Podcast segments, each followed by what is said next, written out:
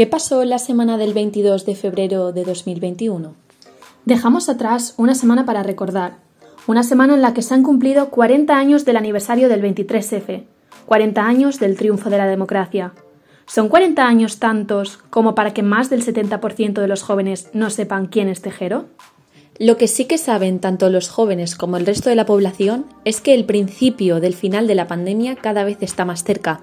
Han disminuido los contagios notablemente, por ello las comunidades trabajan duro para conseguir un plan de desescalada efectivo y equilibrante al esfuerzo ya hecho. Pero lo que de verdad está en el punto de mira es la vacunación.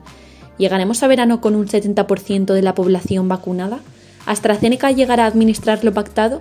¿Es verdad que en Galicia se va a multar a las personas que se nieguen a vacunarse? Tenemos las expectativas muy altas, pero por el momento todo es incierto. Lo que no es incierto es la vacunación masiva a bomberos, policías y miembros de la protección civil que se está llevando a cabo en el Estadio Metropolitano. Ojalá abrieran sus puertas el Villamarín, el Camp Nou o el Sardinero. De todas formas, no es oportuno quejarse cuando hay países en los que ni siquiera se administran dosis. España no está en la primera liga de los países poderosos, pero se mantiene cerca de estarlo. Una semana llena de disturbios continuos en Cataluña, derivados del encarcelamiento de Pablo Hasél. Una semana llena de discrepancias entre los socios del gobierno español, causadas, entre muchas otras razones, por el límite del precio del alquiler de vivienda, la ley trans o la celebración de manifestaciones de hasta 500 personas en el 8M. Parece ser que hay más acuerdos entre PP y PSOE que entre PSOE y Unidas Podemos, pues los tres han conseguido pactar el nuevo Consejo de Radiotelevisión Española. No obstante, siguen sin un acuerdo claro para la renovación del Consejo General del Poder Judicial, sin dejar de nombrar la misma posición tomada entre PP y PSOE frente a la inviolabilidad del rey. Del rey emérito hemos conocido el pago de más de 4 millones al fisco en una segunda regularización. ¿Estará de vuelta temporalmente en España? Siguen ardiendo temas repetitivos, como el de Bárcenas, o la caja B de Unidas Podemos. ¿Es tan difícil cumplir con la ley? Parece ser que sí. Puede que esta semana los sectores más afectados por la pandemia hayan sentido un alivio al escuchar la gran noticia que dio Pedro Sánchez sobre el paquete de ayudas económicas de 11 millones. Pero muchos se cuestionan, ¿qué prevalece más, gastar mucho dinero o gastarlo bien? Durante esta semana hemos visto que a la vez que Maduro expulsaba de Venezuela a la embajadora de la Unión Europea, la Comisión del Parlamento Europeo se planteaba levantar la inmunidad de Puigdemont. Y para los viajeros, la Unión Europea está estudiando un posible pasaporte COVID para aquellos que se hayan puesto la vacuna.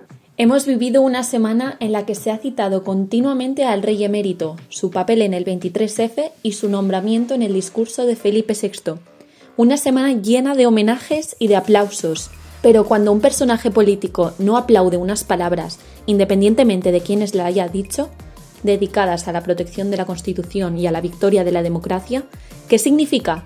¿O qué significa que un partido político no aplauda un homenaje a las víctimas por violencia machista? Mientras que en España se homenajea actos innegables, en Estados Unidos se homenajea a las víctimas de la COVID-19. Los grandes diseños de portadas periodísticas son obvios en el continente americano. La obviedad se hace visual en portadas como la del pasado lunes en The Washington Post, reflejando cómo las muertes por COVID suman más que el total de fallecidos durante la Primera, Segunda Guerra Mundial y la Guerra de Vietnam juntas. Cifras espeluznantes. Hemos vivido otra victoria del Real Madrid en Champions. No se puede decir lo mismo del Atleti, pero a pesar de ello, aún quedan 90 minutos para defender los colores rojiblancos, siempre sin dejar de creer. Finalizamos la semana pasada con la colosal victoria de Djokovic en el Open de Australia. Con este llaman 9. Y continuamos la semana con noticias sobresalientes. Pau Gasol vuelve al Barça. Pau Gasol vuelve a España. A España y a todo el mundo también vuelve la emoción por descubrir el más allá. La sociedad se desarrolla rápido, la ciencia aún más. El pasado jueves Perseverance aterrizó en Marte Días después somos capaces de recibir vídeos y fotografías de este planeta. Una semana llena de aniversarios. Al igual que el martes rememoramos el 23F, el miércoles se hicieron 40 años de la proposición de Diana de Gales y el príncipe de Gales. Pero hay días que los aniversarios no son felices. Tal día como ayer, hace 7 años, falleció el maestro de los maestros, Paco de Lucía. Sin olvidar el primer aniversario de los primeros contagios en Italia.